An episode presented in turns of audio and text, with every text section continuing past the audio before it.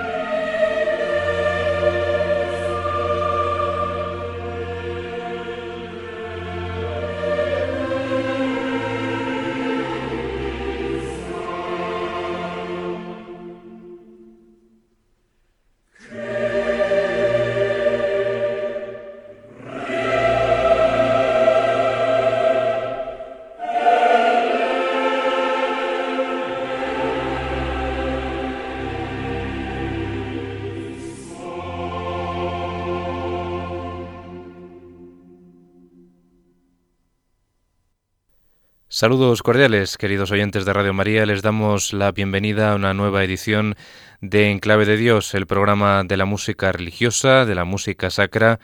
en esta emisora donde les realizamos un recorrido apasionante a lo largo y ancho de la historia de la música sagrada. Y hoy hemos comenzado con este Kyrie en Fa Kegelberzeichnis 33 de Wolfgang Amadeus Mozart, una de sus composiciones de juventud debido a ese índice de catálogo tan temprano como es el 33. Y el compositor salzburgués es el protagonista de este y el siguiente programa que vamos a dedicar de Enclave de Dios a su figura y vamos a realizar un recorrido por algunas de sus composiciones religiosas pertenecientes a diversos periodos creativos. En el día de hoy, a pesar de haber comenzado con esta composición de juventud, que interpretaba el coro de la radio de Leipzig y la Orquesta Sinfónica de la radio de Leipzig, dirigidos por Herbert Kegel,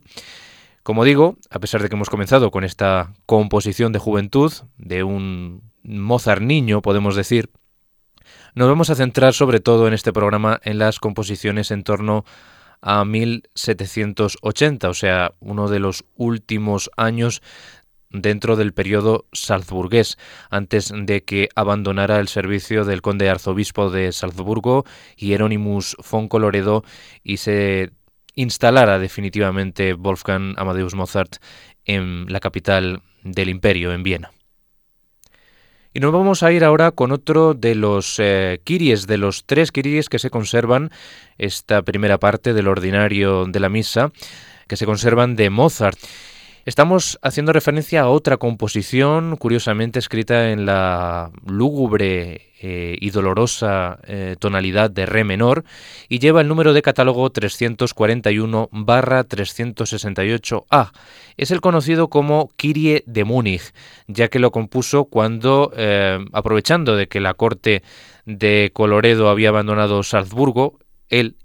aprovechó para abandonar la ciudad en la que había nacido, Salzburgo, donde él estaba al servicio de este arzobispo, para ultimar los preparativos de su ópera Idomeneo Re di Creta, que se iba a estrenar en Múnich, ya que le había venido el encargo de esta ciudad alemana. Y vamos a escuchar ese tenebroso Kyrie en re menor que compuso en 1780 en esa estancia breve en Múnich, que nos recuerda irremisiblemente el dolor y la tragedia de 11 años después, cuando compuso el Requiem Kegel 626, que él en parte sabía que se iba a convertir en su propia misa de difuntos y que así fue en efecto cuando falleció el 5 de diciembre de 1791 en una ceremonia muy sencilla pero llena de solemnidad, a pesar de que sus restos acabarían, como todos sabemos, en una fosa común. Pues vamos a escuchar este Kyrie en re menor, el 341, conocido como Kyrie de Múnich, en la interpretación de los solistas barrocos ingleses, el coro Monteverdi y todos bajo la dirección de John Elliot Gardiner.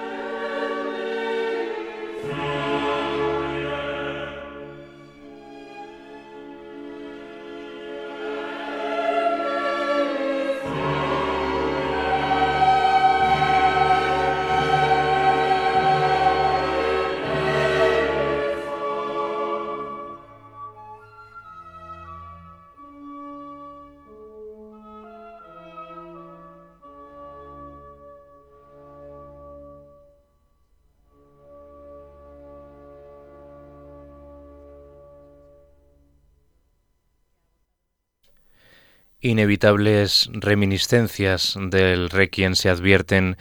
en este Kyrie en re menor 341 dentro del catálogo Kegel-Verzeichnis barra 368 A minúscula, esa es la numeración completa de este Kyrie de Múnich de Wolfgang Amadeus Mozart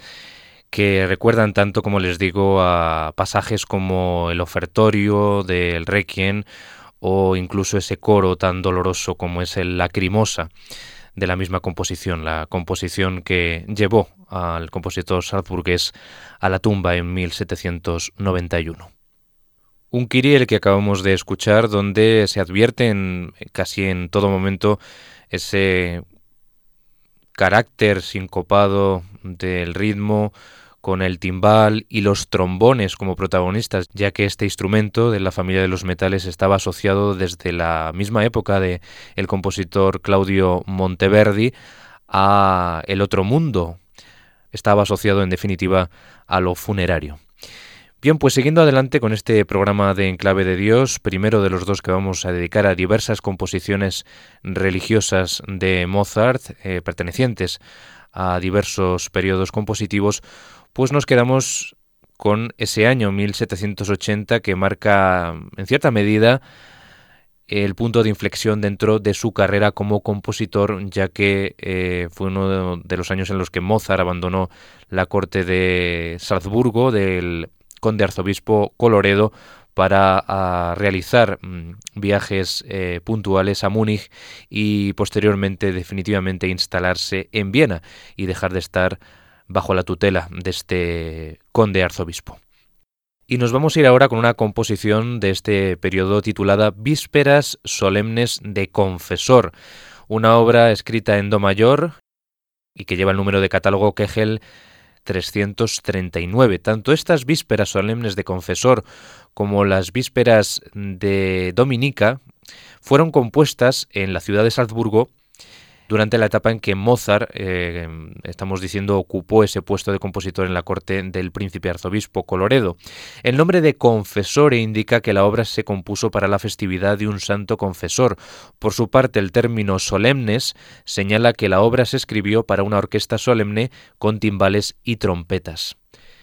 Esta última obra, compuesta durante la etapa salzburguesa, está escrita para voces solistas, soprano, contralto, tenor y bajo, un coro de cuatro partes, dos trompetas, timbales, tres trombones, dos violines y el habitual bajo continuo en esta época.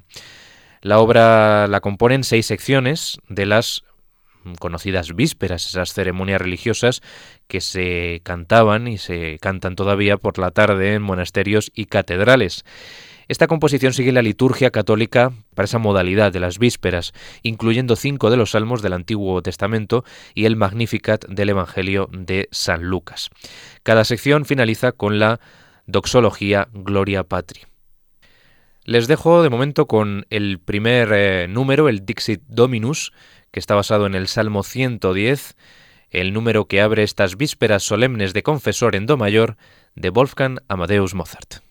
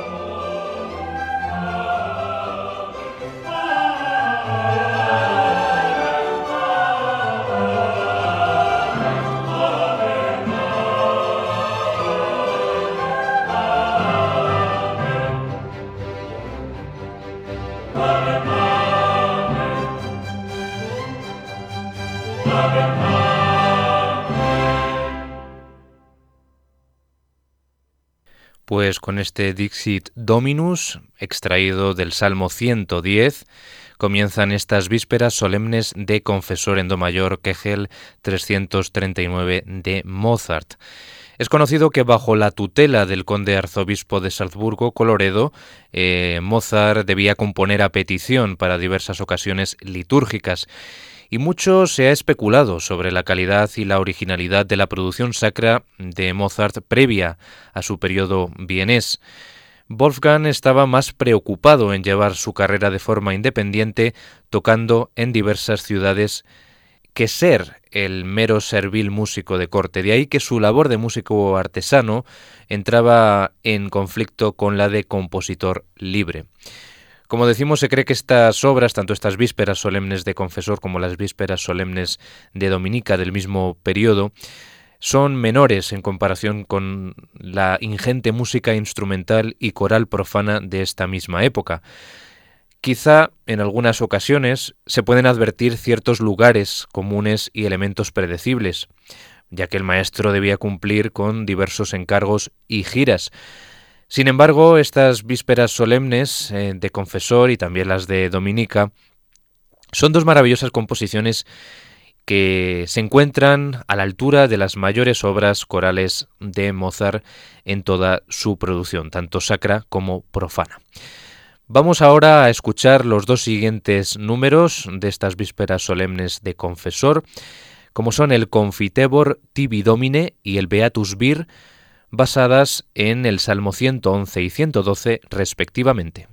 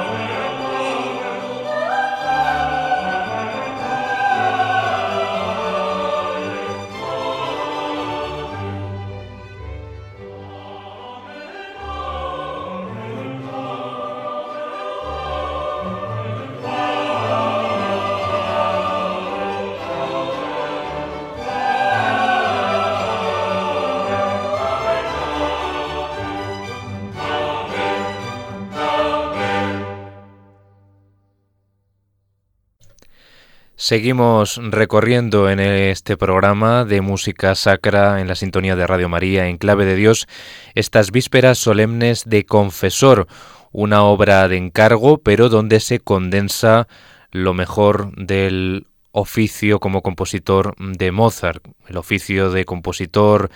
de música sagrada y conocedor de todos los recursos expresivos, eh, estéticos de una composición de estas características sagrada para celebrar, como hemos dicho antes, eh, la festividad de un santo confesor y para celebrarlo de manera solemne, como indicaba ese adjetivo o como indica ese adjetivo en el título de esta obra. Vamos a hacer ahora un ejercicio comparativo ya que vamos a ir con el cuarto movimiento de estas vísperas de confesor, Laudate Pueri Dominum, perteneciente al Salmo 113. Y vamos a compararlo con un fragmento del eh, Requiem, hacíamos antes referencia al Requiem en re menor, pues aquí encontramos un leve parecido con eh, la fuga Kyrie eleison que hace inmediatamente después del Requiem Eternan y que también luego el discípulo de Mozart, Franz Saber Süssmayer, recupera en la última parte del Requiem, en las palabras Cum Sanctis Tuis. Vamos primeramente con los compases iniciales del Laudate Pueri Dominum de estas vísperas solemnes de Confesor.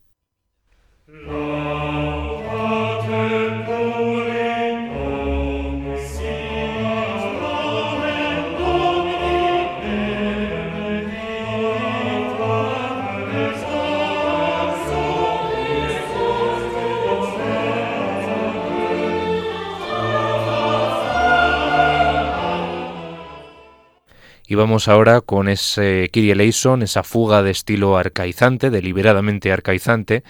que compuso Mozart al final del Requiem Eternam de su Requiem en re menor.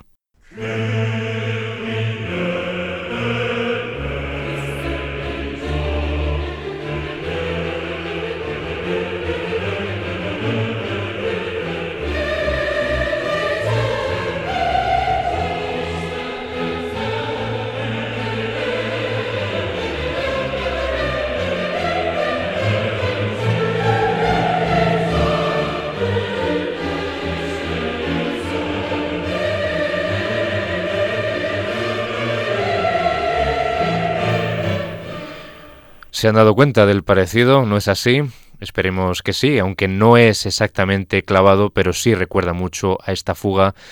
Kyrie eleison del Requiem en re menor, que es el 626, su última composición, inacabada, como todos sabemos,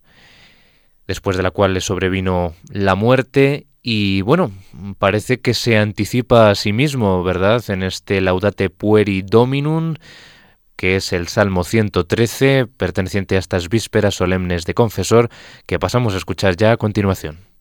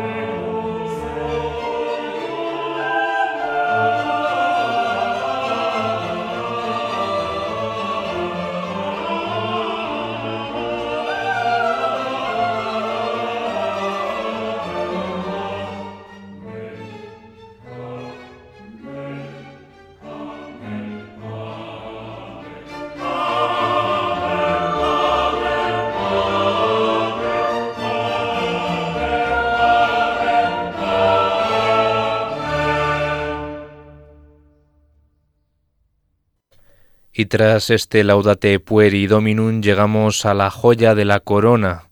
indiscutible de estas vísperas solemnes de confesor, como es el Laudate Dominum, basado en el Salmo 117 y escrito para la soprano y el coro. Estamos ante una de las piezas más puras y espirituales de toda la producción musical de Mozart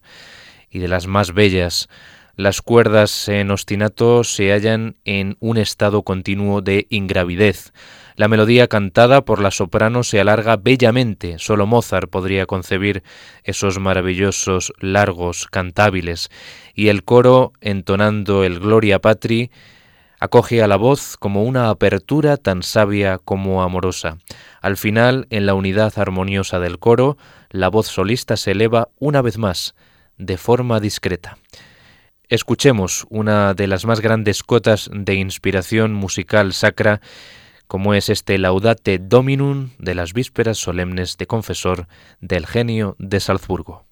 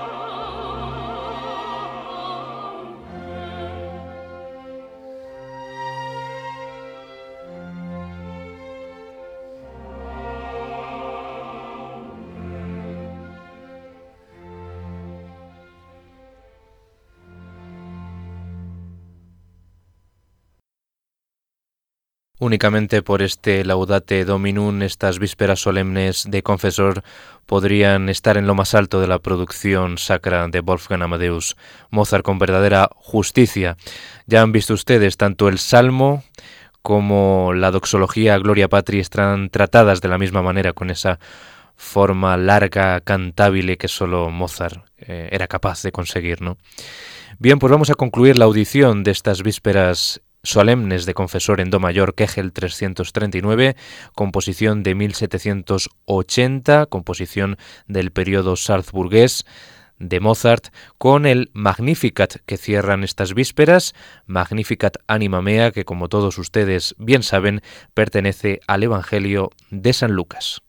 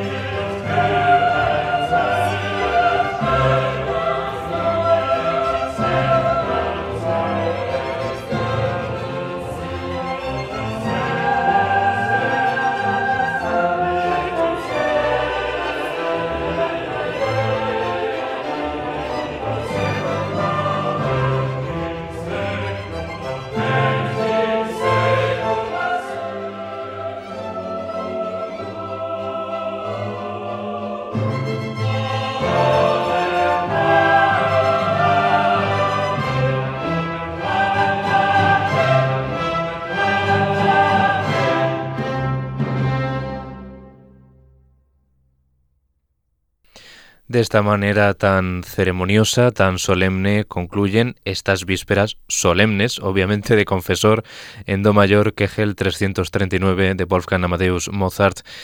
que concluyen, al igual que los eh, cinco movimientos anteriores, este Magnificat concluye también con la doxología final,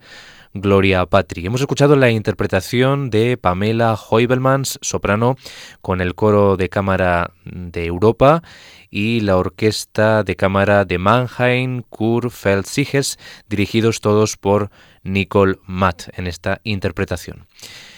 Saben ustedes que tienen una dirección de correo electrónico a su disposición para que nos remitan cualquier tipo de sugerencia o consulta relacionada con este programa, como es en clave de Dios y ya saben que les espero en el siguiente programa que dedicaremos a obras religiosas pertenecientes a diferentes periodos creativos del genio de Salzburgo, del conocido como niño prodigio, porque en efecto lo fue. Un niño durante toda su vida, sin duda, pero un adulto a la manera y a la forma de componer que poseía este gran genio de la historia de la música. Ha sido un verdadero placer acompañarles de nuevo en este programa que Radio María dedica y consagra a la música sacra. Sean muy felices.